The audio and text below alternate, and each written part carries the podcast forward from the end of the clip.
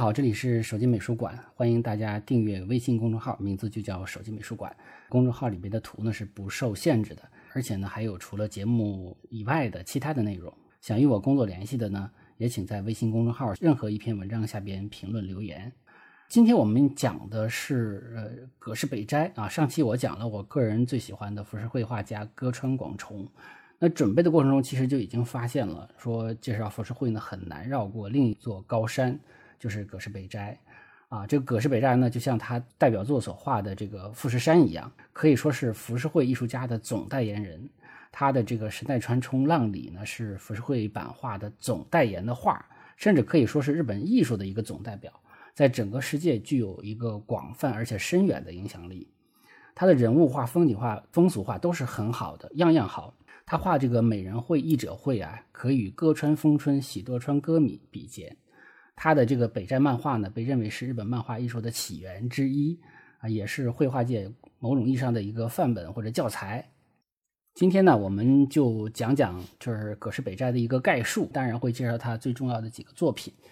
呃，葛饰北斋是一七六零年出生于江户啊，也就是现在的东京。一七六零年是龙年啊，所以他属龙。他生在当时江户的葛饰郡，他常用的这个画号呢，所以叫做葛饰北斋。当然，这个葛饰郡现在在东京是分成很多区了。那么北斋所在这个区并不是葛饰区，而是叫做墨田区。那么东京的北斋美术馆呢，就在墨田区。按照年龄来看呢，他跟中国的嘉庆皇帝是同岁的，啊，比法国新古典主义代表画家大卫呢是小十二岁啊，跟他算同一个时代的人吧。小的时候他叫做中岛石太郎，他的爸爸是给幕府啊做这个御用制镜师啊，就是做镜子的，叫做中岛一世。但是呢，有人说他是养子啊，并不是亲儿子啊，就是我看过的一个传记电影中也是这么说的。那呃少年的时候。改名叫做铁藏啊，就是西藏的藏，铁藏。这个改名之后呢，给一家书店当小伙计，后来又给雕版师傅当助手，所以就开始学习这个版画的制作技术。那么十九岁开始进入呃盛川春章门下学习浮世绘，也就是说从制版后来呢就变成真正的这个浮世绘画师。这个时期呢，他的艺名啊或者叫画号叫做盛川春朗。这个时期叫做春朗时期，盛川门下呀，他主要是画这个艺者绘啊。我们上期节目说过的，就是画这个歌舞伎演员。我们叫它春朗时期，以后还有很多时期哈。呃，这个就是跟葛饰北斋的特点有关系。他前前后后呢用了很多个画号啊，多达三十多个画号，但是常用的有几个。而且到老年的时候呢，还自命名为画广老人万，就是万字符。啊，当然最知名的还是这个北斋。这个历史上啊，日本的文化人他是有频繁改换名号的偏好的。这个举个例子啊，还不是日本人，就是咱们中国的大家最熟悉的鲁迅。鲁迅一生用过一百多个笔名啊，因为鲁迅大家都知道是在日本留学的，所以我不知道是不是他也受了日本文化的这种习惯的影响，所以常年的这种。啊，更改笔名，更改自己的这个在艺术上的使用的这个名号。这个葛饰北斋呢，改换名号，它的既有这种传统文化上的原因，它也有客观上的原因。根据日本的专家研究呢，认为他呀把这个画出名的画号让给别人，可以卖钱啊，就是获取一些利益。因为他呢一生都没有聚财啊，就是都都挺穷，实际上他始终是是要钱的，所以他就相当于。我们现在的理解就是，你做自媒体玩上了一个大 V，然后把这个号卖了，相当于这种感觉。当然，我们说从主观上来讲，也意味着葛饰北斋医生是求新求变的啊。当然，我们这是从正面来看，但是如果负面角度来看呢，就是觉得这个人好像有点呃不定性啊，就是咱们中国的妈妈们会说这个人有点不定性啊，人格不太稳定啊，有点像毕加索的性格。当然，我们也就是可以看出啊，其实性格真是各有各的好。你稳定的性格有稳定的好，那么这个求变的性格有求变的好，对吧？求变求新的人创造力更强，想象力更丰富。那么求稳的人、专注的人，他就更容易做深做精，把控细节。两种人其实都可能有大成就的啊，所以就是不同的性格人应该采取跟他性格相匹配的一种呃人生目标。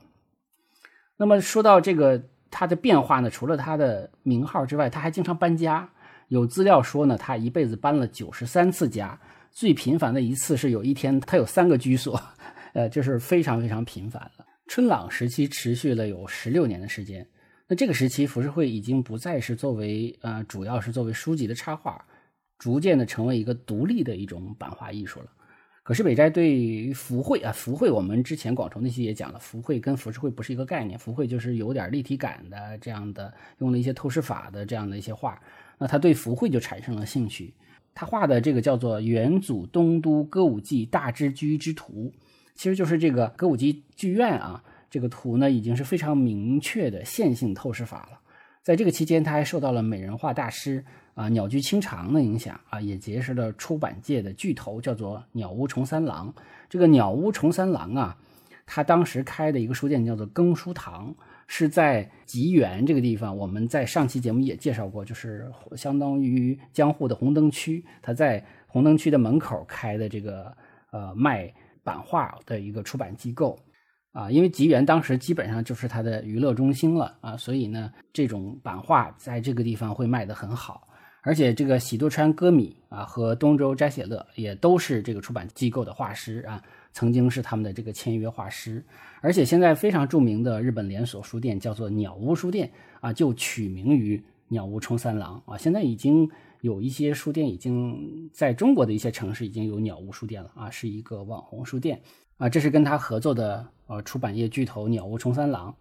那么后来，因为个人想创新啊，也有说他跟同门的师兄弟叫盛川春好有矛盾啊。他于一七九四年离开了盛川门下，然后就进入了他的第二时期，叫做宗理时期。他告别春朗时期之后呢，改名为叫做表屋宗理。这个表屋宗理啊，它名字来自于大和会林派绘画。这个林派有个大师叫做表屋宗达，他的表屋宗理来自于表屋宗达，那当然是他很早很早的前辈了。那么他继承了这个表屋宗达的这个名字，叫做表屋宗理。他也继承了林派绘画的特点。那林派绘画大多数都是用金色打底啊，装饰性很强。用现代人眼光来看呢，是有一些抽象意味的。啊，我们在梵高的这个鸢尾花那期中呢，也介绍过这个燕子花图屏风啊，那个就是林派的这个尾形光林的作品啊。那么尾形光林也是林派名字由来的这么一个画家啊。我们再稍微延展一下啊，而且这个时期呢，他还跟一位叫做司马江汉的画家学过画。司马江汉主要是跟当时在日本活动的荷兰人学习西方的画法啊，就是透视法、明暗对比法等等。所以，所以日本有一个学学说叫做兰学，就是荷兰的兰，表明这是西方的，从荷兰来的。所以呢，他也等于间接的通过司马江汉啊，受到了西方艺术的影响。林派时期呢，他还曾与也是呃这个狩野派的呃画家呢有过交流，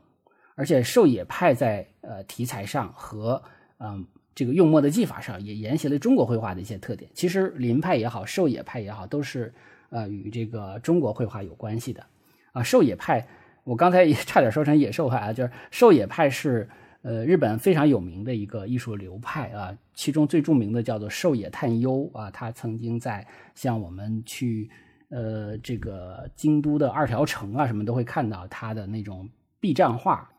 这是他的宗理时期，也可以叫林派时期，宗理时期比较短，三年之后他就把宗理之名让给了。林派的门人啊，离开林派，那么开始自立门户，起名为北斋，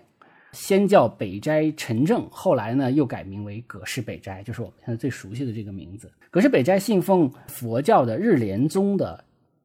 这样的一个宗派，这个宗派最主要信奉的是叫做北辰妙见菩萨。这个北辰妙见呢，它是信奉这个北斗星的，是把北斗星神格化的。北斋的发音。Hokusai 啊，与这个北辰的发音 Hokushin 啊是非常相似的。是，当然我我这个日语发音不准啊，就是我是根据罗马字母来发的音，所以他的名字是来自于北辰妙见菩萨啊，就是因为他信奉这个东西，而且他也到这个寺庙里也祈祷过，说你能不能让我成为一个好的画师。那么祈祷完了之后，他好像就是有点开窍了，他画了很多自己比较满意的作品之后呢，他就觉得哦，好像。我应该起一个跟他相似的名字啊，就是这是北斋的来历，葛氏就是他所在的葛氏郡嘛。从一七九八年到一八一零年，也就是从三三十八周岁到五十周岁这个之间呢，这个十二年时间称为北斋时期。他创作的这个洋风版画呢，使用了这个西方的透视法，而且他把自己的名字横过来，用用这个假名连写来签，一般不都是竖着签吗？他把它横过来签了，而且用的都是假名，这样假名是连笔的，所以你把它横过来看的话，就特别像是拉丁字母。所以呢，他就让他的这个画呢，就有了一种很西方的感觉啊。他其实是要那个感觉，他并不是说我真的把它写成字母。那么这里边就有一个一八零五年画的画，叫做《押送波涛通船之图》啊。那么从这个图上啊，我我我也会把这个图给大家看，大家会看到一个啊，类似于这个神奈川冲浪里的这样的一个雏形的版本。通过这个纪录片也好，还是一些传记也好，我们都知道，实际上在葛氏北斋时期呢，他已经开始干一些神叨叨的哈，就是跟正常的咱们说那种普通人不太一样的事儿了啊。他是其实有点表演性人格的。他曾经在寺庙的庭院里，在众人面前表演绘画啊，就像玩杂技一样，在一粒大米上画两只鸟。这是往小了画，还有往大的画，就是在一张相当于。一百二十贴榻榻米大小的这个纸上啊，大概我算了一下，大概相当于两百平米吧。用一种拖布大小的笔来画出巨型的达摩啊，这个达摩的画，观众要站在山门的那个楼上才能看到全貌啊。而且几年之后好像又又画了一次，然后用了更大的纸。他所以他既可以画的很小，也可以画的很大，然后通过这个炫技来显示自己的能力。啊，所以他也是很符合他这个画狂人的这么一种定位的。那在这个葛饰北斋的传记电影中，还还原了这个场景，而且这场景还原的非常浮夸。他表演的时候还有呃好几个弹着三味线的人在伴奏，就是一种表演性的啊。而且有一次呢，他在幕府将军德川家齐的面前呢画枫叶。他怎么画呢？他就是在纸上先用这个蓝刷子蘸这个蓝颜料呢，把这个纸是刷蓝，刷出了个蓝道子，然后抓出一抓住一只鸡，让这个鸡脚上蘸着红色的颜料，鸡在这个纸上呢走来走去，最后就形成了红色的这种鸡爪子嘛，形成那种像枫叶状的。所以他就说，你看，这就形成了河水上飘动的枫叶。那这招呢，就是特别像一个大师干的事儿啊，也有一种我们后世像波洛克。这种滴洒颜料的感觉，就是那种很很求造化的那种感觉，追求的那样的一种很特殊的效果。那么后来他又改名了，叫做改名叫戴斗啊，戴斗，北斗星的斗。呃，这个北斋呢，给了一个门人啊，其中前几年是与北斋交替使用啊，就反正挺乱的。它其实北斋有时候它会经常用的，但是这个过程呢，就是比较混乱。戴斗呢是一个星星的名字，位于小熊星座啊。戴斗时期是五十岁到五十九岁，他画出了著名的北斋漫画。那北斋漫画是一八一二年开始画，一八一四年开始出版，只实际上呢全出完十五编，直到他去世啊，到了一八七八年，也就是明治十一年才全部出完。全集算下来有三千九百一十幅图，所以葛饰北斋也是个非常非常高产的一个画家。那我个人觉得这部画集是一部非常伟大的作品。它因为这个画集呢，它既有绘画教材的作用，也是一部风俗鬼怪文化、人物、动物、建筑、树木、风景、植物、花卉等等全都有啊，几乎是一种百科全书式的这种丰富程度。二零一七年的时候，我第一次去东京，就在国立西洋美术馆看了这么一个展，叫做《北斋与日本主义》，啊，Hokusai 对西方的冲击。呃，大量的引用了北斋漫画啊，以及与这个印象派画家的对比，所以有的时候有有的朋友跟我讨论说，这个葛饰北斋好像对于印象派的影响没有那么大的时候呢，我就经常引用这个展览上提供的这个画的对比啊，就是北斋漫画上的有些画的人物造型与德加的那个画的那个芭蕾舞女的造型几乎是一模一样的，所以这个证据是非常确凿的，呃，你很难。不承认就是葛饰北斋对于印象派画家的影响，而且这段时间他画的春宫画也达到了一个鼎盛时期，比如非常著名的啊张宇与海女啊，这个细节我们都不细说了啊，这个后来好像还拍成了动画片那要说的一点就是，刚才我也提到了，就是他作品很成功，但是其实他没有挣到多少钱。那个时代画家也并不是说特别挣钱，而且画家的地位也没有特别高。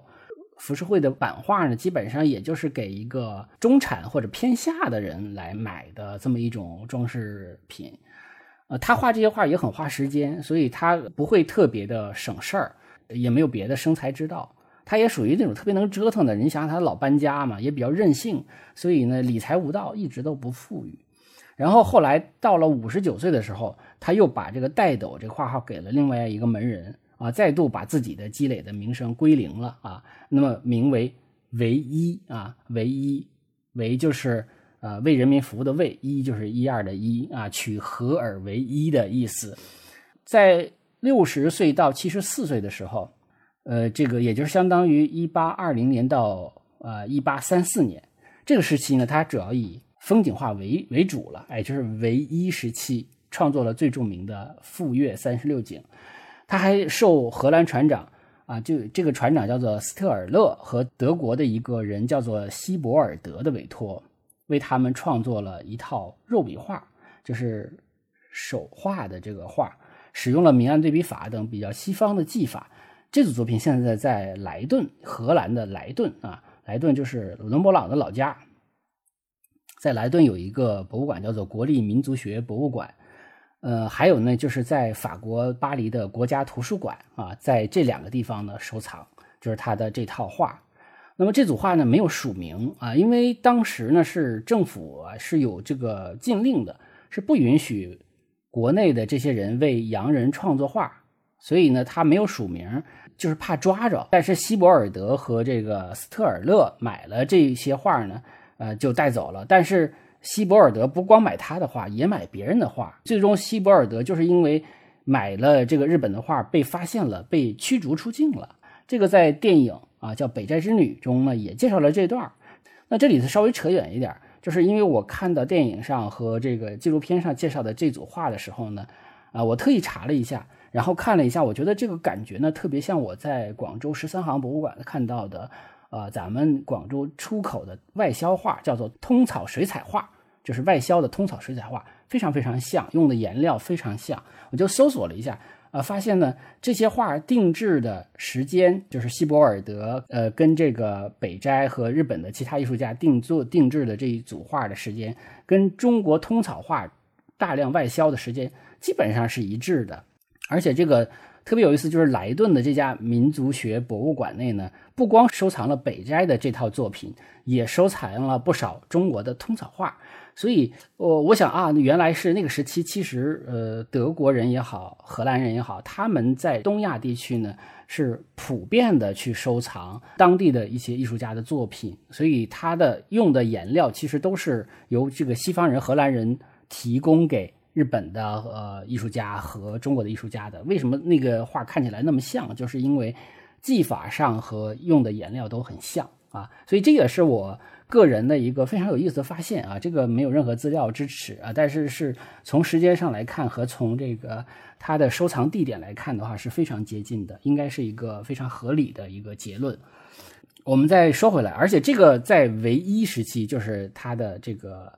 画号为唯一的这个时期呢，他还画了像《新水浒传》啊，还有什么《西游记》这种，呃，武者绘。因为他是也是一个中国文化的爱好者，而且日本对四大名著，好像尤其对三国、对水浒都是《西游记》都是很喜欢的啊，《红楼梦》我不太清楚啊，但是三国、水浒还都是非常非常常见的。他还画了这个日本鬼怪题材的这个叫做《百物语》。啊，我我想可能喜欢日本动画的人都知道，说日本的鬼怪特别多，而且长得都比较奇葩，这非常的诡异啊。我们看到宫崎骏的作品都是有这种鬼怪造型的传统，它其实是来自于他的一个长久以来的传统的。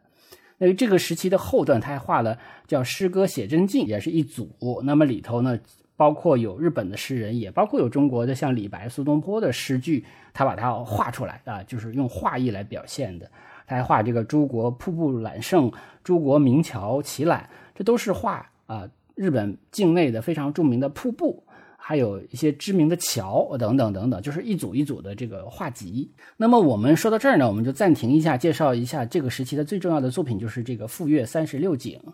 啊，出版时间呢是一八三零年到一八三二年。当然，这里边最最著名的就是这个神奈川冲浪里这幅画。呃，我们从左上角的这个题标题框看呢，它左侧的签名叫做北斋改唯一笔，就说明他之前的就是北斋，因为我们知道北斋完了是代斗，代斗完了是唯一，是吧？但时间它这里边有大量的时间是交叉的，所以他在这里头呢强调了自己是从葛氏北斋改为唯一的这样一个转型时期。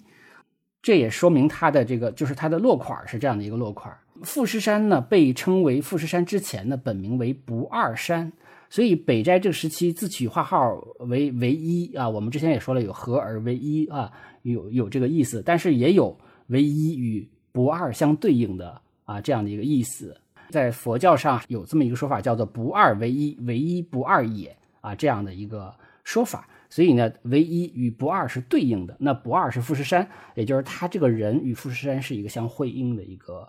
呃意思。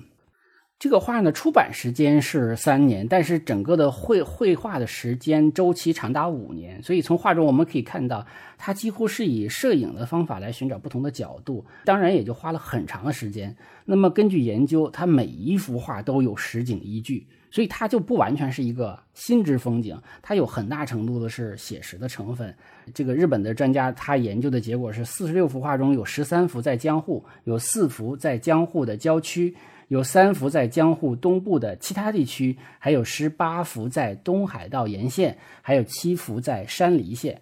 山梨县就是富士山所在地了，也就是，我我去看富士山所去的这个河口湖所在地就是山梨县。那这组画呢？呃，它不是三十六幅，它是四十六幅啊。它最初出版的时候出版了三十六幅，所以叫做《富岳三十六景》。但是因为特别受欢迎，又加更了啊十幅，所以它实际上是四十六幅。我第一次整体看这套画呢，是在波士顿的艺术博物馆啊。其实，在美国的，包括大都会艺术博物馆，包括在大英博物馆，呃，在欧洲的一些非常主要的这种艺术博物馆呢，还都有这个。非常好的浮世绘的收藏，所以我是第一次看的时候才发现，哦，原来不是三十六幅，是四十六幅。其实上它可以继续增加的，但是当时歌川广重所画的东海道五十三次已经出来了，就是从这个风景画上来讲，已经有一个他的对手了。所以如果你再出的话，就形成了一个正面刚的这种效果。所以他后来想一想，就没有继续的，呃，我们现在话说就加更，没有继续的画下去，就保持了四十六幅的这样的一个量。我们都知道西方画风景叫做风景画，那么中国画呢不叫风景画，叫做山水画。那么神奈川冲浪里或者叫富岳三十六景这一组呢，它也是具有一定山水画性质的风景画。他也说它可以既可以作为风景，因为它比较写实嘛啊，所以它有风景画的一面，但是同时它也有山水画的性质啊，有山有水，有情感，有意境，而且使用了山水画的一些传统一些技法。那么这组画呢？同时也使用了普鲁士蓝这种啊进口的颜料，这个我们在广城那期节目也说过了。那么无论是从色彩的实际效果，还是从这种比较爱追究新潮的江户人的角度呢，都是很受欢迎的。那富士山我就不用多说了哈，大家都非常熟悉日本的代表，呃，日本人心目中的圣山，而且也是一座这个休眠的火山。呃，当时甚至还有一个专门崇拜富士山的。呃，准宗教组织啊，叫做富士奖啊。其实这个说是崇拜，其实某种意义上它也是一个，呃，也是一个户外运动或者户外运动组织或者旅游的旅行社这种性质的啊。它因为它每年都要组织成员这个来攀登富士山。那么在富岳三十六景中呢，有唯一的一幅。啊，看不到富士山的，就是一不管大小，嗯，每幅画都画个富士山，但其中有一幅是画的是人爬山的，这个画叫做“诸人登山”，其实就是富士奖的成员每年六月一号开始来攀登啊富士山进行参拜活动啊，就是画的这些人，这些人就是这个富士奖组织的成员。我们接着说这个，呃，就是四十六幅画中最著名的这个神奈川冲浪里，它应该是。脱胎于之前我们说过的那个押送波涛通船之图，一八零五年画的，那构图是非常非常像，里边呢增加了富士山的元素，而且它又是一个彩色的一个浮世绘。呃，神奈川冲啊，它是地理位置呃，它指的是江户湾的这个从三浦半岛到横滨这一段啊，它所以呢，神奈川冲和浪里是分开的啊。我们看这个标题上其实也是分开写的。这幅画的名字其实应该叫做浪里啊，神奈川冲是地理位置，浪里才是名字。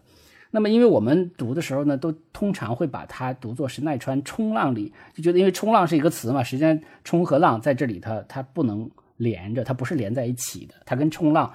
呃，没有半毛钱关系，但是呢，它又有一个吊诡的地方，就是它这个浪卷起来呢，特别像我们看现在看到的冲浪运动，就是我们很难，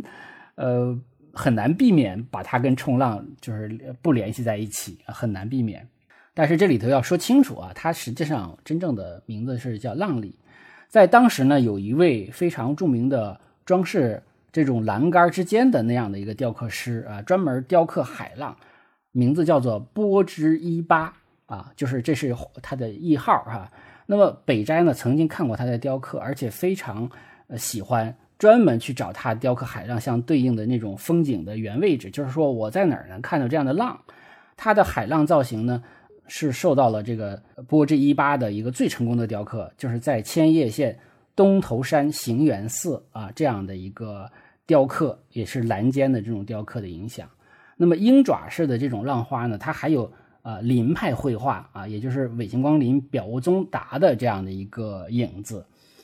啊。当然，要我看的话呢，这浪花其实也有咱们南宋画家马远的影响啊。马远的水图卷在北京故宫展出过，我也看过。所以呢，当我看到他的浪花的时候，我第一想到的其实是马远的这个水图卷啊。我也会给大家贴上，大家可以看一看是不是有这个影响。那么这种浮世绘它之所以受欢迎，还有一个原因就是它比较图案化啊，它有装饰性、有设计感。它蓝白相间的这种海浪就很像是一种流行的纹样啊，它所以它更像设计设计出来的图。浪和富士山都是蓝色的下部和白色的上部啊，就是山是这样的色彩的搭配啊，浪也是这样的搭配。浪的上边的白色的是泡沫，对吧？富士山上边的白色呢是积雪，然后这个巨浪呢掀起的洒下的这种白色泡沫呢，又像是天空上下的雪花落在了远方的富士山上，可以说是非常的呃美的一种意境，对吧？既符合真实世界中的感受，它同时又是一种意境之美。啊，天空也采用了一种比较渐变的印刷技术，那让画面呢就有了非常丰富的层次感。呃，构图方面，它基本上是一个三分法构图。呃，三分法我们简单说，其实就是相当于在画面上的画一个井字啊，就是等分画一个，就是呃横两条横的辅助线和竖的辅助线等分。这样的话会形成四个交叉点，叫左上左下右上右下啊，四个交叉点。那么就是把画面的重心要放在这四个点上，或者是这四个点附近的位置啊，不一定非得啊完完全全在这个。四个点上，所以我们可以看，如果对比下来的话，就是这个巨浪大浪的重心正好是在左上角的这个交叉线的这个点上，那么富士山大概就是在右下角的这个交叉点上，这样的话就形成了一种呼应，对吧？一个左上，一个右下，啊，山与浪的这样的一个平衡对比啊，呼应，高高的山在下边啊，这个大浪却在上边。啊，当然，实际上的这个浪呢，它怎么高，它也高不过山，对吧？但是它却是高位置，而且有好事的研究者根据这个船的比例推算说，这个浪大概高十到十二米。那十到十二米，那是那富士山有多高，对不对？完全不能比。但是呢，它却看起来视觉效果却是很高的。而且这种浪呢，在海洋物理学上叫做卷碎波啊，是一个非常具有杀伤力的浪啊，也是很凶悍的。那么还有一个对比。啊，我们可以看到，在左下，就是我说，如果说井字啊，井字形的这个三分法的这个井字形的，在左下角的这个交叉点上，有一个前面的浪啊，前 有说的这个前浪后浪，有点想起来 B 站了哈，就是前面的这个浪，前面这个浪呢是在左下角的这个交叉点上，那么它就与富士山这个点呢，它就是一个左下，一个右下。才也形成一种呼应，而且它这个造型呢，跟富士山特别特别的像啊，它跟那上面那个大浪还不一样，这个小浪它就很像富士山，所以它也是一种对比啊，一一种一种造型上也是非常的接近的啊，这这也是很有意思的一点。我们可以看到，在四个交叉点中有三个地方被用上了啊，左上右下的一个呼应和左下右下的一个呼应。然后我们看浪形成的一种卷漩涡状的曲线呢，一般认为是影响了梵高的星空中出现的那种漩涡状的笔触啊，充满了动感啊，舞动浪啊，看起来很像是呃龙爪一样啊，就是伸出来的爪子一样啊，就这种爪子一样的，就我们可以看马远的那个啊水图卷也是有类似的样子，而且林派的绘画中也能看到这样的。浪的形状，其实这个浪不是他的首创，包括他说他看到的雕刻师，包括我们刚才讲的这些来源，但是能把浪画成这个样子的啊，他还是呃有自己的创造性的。而且这个浪的爪子本身，它就是正对着这个富士山啊，而且前景中的船，它既制造了一种非常紧张的戏剧性，就是人们看这个画的时候会担心说，哎，这些船会不会被浪头打翻？能不能冲过这个巨浪啊？这是一种悬疑，它本身它也是有一种故事性，而且这个浪的造型它本身也有一种指引性，它通过这个卷曲的曲线就指向了这个船啊，就指向了这个富士山啊，所以呢，它是有这个这种导引法是在中国画中是很常见的，就是通过比如一个树的树枝伸向什么地方，然后让你的视线跟着这样的一个动线来走。还有一种对比，实际上就是这个水与山的对比啊，和浪。呃，是这种比较动感的东西啊，与像静态的山的这样的一个对比，它是也是一个动与静的一个对比。画中呢有三条船啊，每个船都有八名桨手啊，其中有两条船被浪花挡住了一部分。那这个船就是所谓的押送船，它是把这个渔货呀，还有这个蔬菜呀等一些货物送到江户城的市场里。但是正好遭遇了这样的一个大浪，那么这种大浪遭遇的时候呢，他们的可以看出是有很丰富的经验的，所以很多人都是都趴下身子啊，紧紧的抱住船舷啊，伏在这个船上，那让这个船呢随着浪上下啊，这样的话不不跟它硬碰硬，来争取这个随波逐流穿越巨浪啊，能达到这样的一个呃安全通过的一个效果。而且这幅画特别有意思，这幅画在输入法中大家能打出来，如果大家打海浪，那么就能出这个呃神奈川冲浪里这幅画的一个小小的表情符，它是。从蒙蒙克那个呃呐喊之外的又一个呃在表情符中出现的一个世界名画，所以它对于西方艺术的影响是巨大的。有的时候我们表达内心的波澜呢，或者表达灾难呢，用这个呃表情符也是很恰当的。他当年影响就是西方艺术的时候呢，是通过就是有一些废弃的这种浮世绘呢，作为日本出口产品的包装，这个是一个相当于一个废物啊，运送到了。法国，那么法国就是把这个包装一开，说：“哎呦，这个画挺好看的。”而且艺术家一看，说：“哦，这种画我从来没有见过，完全打开了一个新世界，是一个艺术上的新大陆。”然后对于法国的艺术家呢，就是产生了很多很多的影响。后来就大量的引进了。那么法国还有一个，呃，这个可以说是浮世绘的一个骨灰级的粉丝，叫做龚古尔兄弟啊。龚古尔兄弟呢？其中的哥哥叫做埃德蒙德·贡古尔，是这样评价：他说，这一系列的风景画以散点透视的景景色、青色的颜色，试图接近自然、模仿自然，可谓印象派的始祖。也就是他来定义，就是说这个画实际上是直接影响了印象派的诞生。我们刚才讲过，梵高的代表作《星空》啊，漩涡一样的笔触啊，灵感就是来自于这幅画。而且现代人，我们网网上还有人把这两幅画放在一块儿。组合了啊，看起来真的是没有违和感。那我也会把这幅画贴给大家啊，大家看一看，放在一块儿特别的合适。而且著名的印象派的这个音乐家德彪西啊，创作了交响诗《大海》啊，就是根据这幅画给带给他的灵感。而且我们在他的照片中还能看到，在他工作室的墙上挂着这幅啊神奈川冲浪里的画啊，就是他真的很喜欢，所以也真的给他了很多的启发。当然，他也会有他小的时候，呃，遭遇那种巨浪的，甚至灾害性的这种天气呀，呃，海洋条件呢，他的一些经经验。那么这幅画从总体上呢，也凸显了人类的渺小和脆弱，自然力量的这种磅礴和凶悍。从表达的主题上来看呢，是非常符合西方浪漫主义的这种范畴的，啊，跟透纳画的那种自然灾害有着异曲同工之妙吧。而且自然界除了有常规的这个大浪之外，还有一种更可怕的浪。就是海啸，正好是十年前，也就是二零一一年啊的三幺幺，基本上我们马上也要三幺幺了。所以日本十年前发福岛发生了地震，引发了大海啸。那么这个大海啸到现在的影响都没有结束，比如说福岛核电站的核的废水的排放的问题啊，等等的，还有一些当地的一些人还到现在还是属于那种有家不能回啊，当然他们可能只能在外边生活了。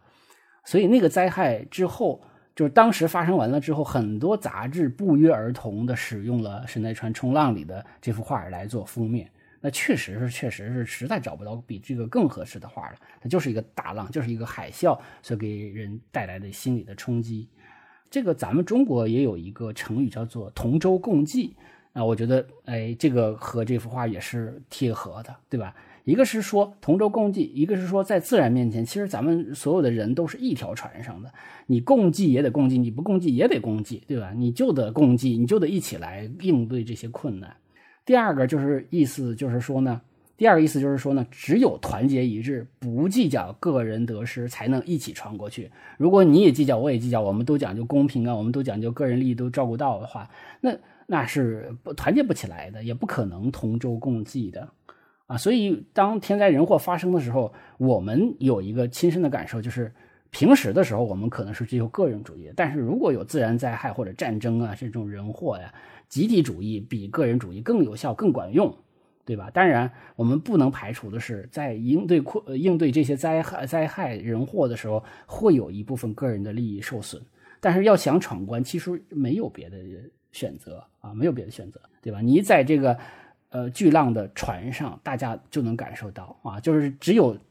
大家一同去应对啊才行。所以。我们回想，这个波诡云谲的二零二零年啊，其实这个影响还没有结束，因为这个疫情没有结束嘛，延宕到什么时候不知道，不知道何日是尽头。所以，如果真要选择一个话来形容这个狗血的二零二零年和目前为止还没有结束的二零二一年，我觉得这幅画实际上是特别合适的啊，它就是在一个巨大的灾害面前，人类怎么去面面面对它，怎么去应对它。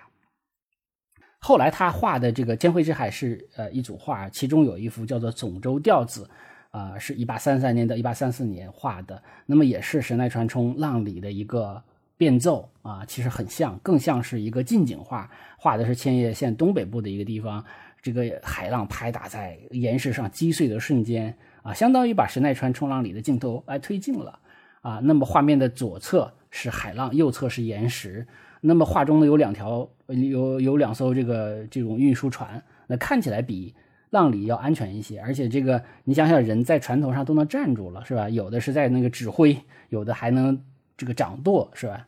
这里头要也要扯远一点，就是大家如果想感受一下这种巨浪的风暴的这种威力，可以去看一个电影叫做《完美风暴》，大家可以在那个电影中感受一下。啊，自然的害人的力量啊，就是实际上我们现在灾难片，我们电影的这个灾难片，就相当于呃早先的浪漫主义的绘画啊，就是它能给人的感受啊，其实是一样的。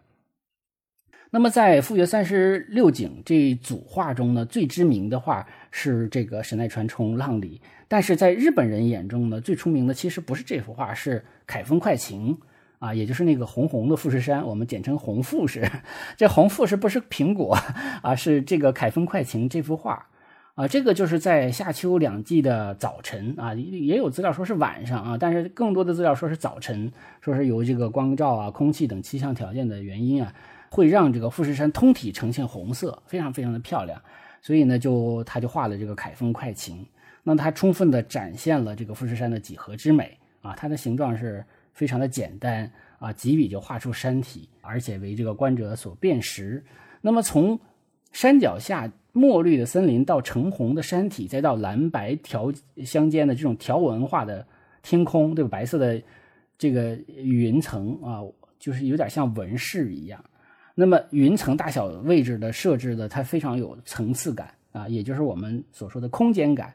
山体向上收缩，对吧？形成了一个。聚集向上的力量，并指向天空，呃，让我们想起来好像有点儿哎，哥特式教堂那样的一个啊指向的感觉，对吧？但是我个人有个观点啊，我个人有一个我自己的一个观点，我认为背景里的蓝天其实也可以认为就是在一个高点上，呃，然后往下看的时候啊，这个后边的背景不是天空，而是大海啊，背景里的这个呃。蓝天中的那个，就是大海中的那个白色的条纹，实际上是呃泛起的那种波光粼粼的感觉。我觉得是可以这么看的啊，就是富士山呢，它并不紧邻大海，但是因为它足够高，所以其实某种角度上来讲是可以把大海作为它的背景来看的。我觉得这个其实可以做多层级的解读，你可以认为它是有云的天空，你也可以认为它是波光粼粼泛起的深蓝色的大海，我觉得都可以的。所以呢，如果说把它就是不管当做天空也好，还是这个大海也好，都是很美的。而且我们有一句俗话说叫“自古红蓝出 CP” 嘛，所以这里的红色和蓝色的这样的一个搭配也是很漂亮。然后最后就说到他的这个这两组画呢，这组画的两幅画呢，我们就稍微细的介绍一下。然后我们介绍他最后的一个时期，就叫做万子时期。一八三四年啊，虚岁七十五的北斋呢，又改名了啊，取名为万，就是万字符，呃，就是把这个呃纳粹那个把它翻过来啊，就是反过来，就是我们中国的万字符啊，叫做他叫画狂老人万啊。所以叫万字时期，那么这个时期呢，呃，一直延续到他的人生的终点啊，到一八四九年啊，也就是从七十五岁到九十岁的这个虚岁的人生的最后十五年。他这个期间呢，出版过画集叫《富岳白景》，是画富士山的，但是这是黑白的啊，是画集。然后还有是《盛景奇览》，是彩色的。还有八十八岁的时候出版了最后一本，叫做《绘本彩色通》啊，相当于一本的教材，就是告诉大家怎么画彩色的画啊，跟那个北斋漫画啊，正好是可以相辅相成的这样的一个使用。而且他的晚年呢，他只有一个小女儿，叫做葛氏英维啊，一一直跟着他。他的小女儿是离婚了，一直跟他爸爸在一起照顾他，而且也是画画。他的小名叫做荣啊。我们我刚才不也讲了那个？那个电影叫《北斋之女》嘛，那个电影其实就是讲荣的啊，或者叫阿荣的。她呢本身也是一个相当不错的画师，可以说是某种意义上讲也是日本历史上的一个女画家了。她非常注重光影效果的表达，在那个电影里头也提到了她的一个作品叫做《吉原格子先知图》，它是有非常惊人的那种光影的色彩效果。它其实也是受到过蓝画，就是荷兰的这个艺术的。西方艺术的影响，画的那种光影的表现非常的美，而且色彩用的也好。因为吉原的那些妓女们，她们都在那个格子的那个房间里，那么里边有灯啊，外边是黑夜，是黑色的啊，是黑白色的，那么里边是彩色的，然后光从里边透出来，非常漂亮啊。我也会把这个画贴给大家，只是他他的作品有点少，而且他爸爸去世以后呢，他就不知所踪了啊，找不着这个人了。我刚才讲的这个《北斋之女》的电影呢，是由宫崎葵扮演的，而且剧中还讲述了阿荣与另外一个浮世绘大师西斋英泉的一个暧昧情感啊，挺逗的，就是一个一个八卦了。那么在墨田区的这个北斋美术馆里边，关于葛饰北斋作品的基本陈列的最后呢，还有一个小隔间儿，把它做成了一个葛饰北斋晚年创作的场景，就是葛饰北斋。弓着腰在榻榻米上画画，然后盖着个棉被啊，然后旁边就是他女儿，岁数其实也很大了。到他晚年的时候呢，北斋不成器的孙子欠了很多的赌债，然后这个让老人还啊，老人经常被债主逼债，他还曾经一度为了躲债搬离了江湖啊，搬到了这个三浦海岸。然后呢，又加上一八三七年江户大饥荒啊，出版业也受冲击，非常的穷困潦倒。啊，他我刚才讲了，他不善理财，穷的说是连锅碗瓢盆都没有。但是，我觉得他最主要可能也没有时间做饭，因为他是全部的时间都用来画画的，所以他主要是靠邻居的帮衬啊，或者点外卖啊。那个日本的外卖还是挺很早就有的。他一度把手稿拿到大街路边上去卖啊，那也根本卖不了几个钱。而且那个时候，他这个画家的地位也不是很高啊，再加上那个那个又是遇到饥荒啊什么的，估计也根本卖不上钱。有一年江户火灾，他的房子还有他几十年珍藏的个人的这个作品啊，有的是手稿啊，那么都烧毁了啊，非常的可惜。晚年呢，寄宿在寺庙里啊，晚景是非常非常的窘迫。但是他自己的内心呢，其实还是想我如何能够成为一个真正的画工，能够成为一个更好的艺术家。他老年的时候还曾经非常想学习兰画，就是我西洋画，兰兰就是荷兰嘛，就是西洋画。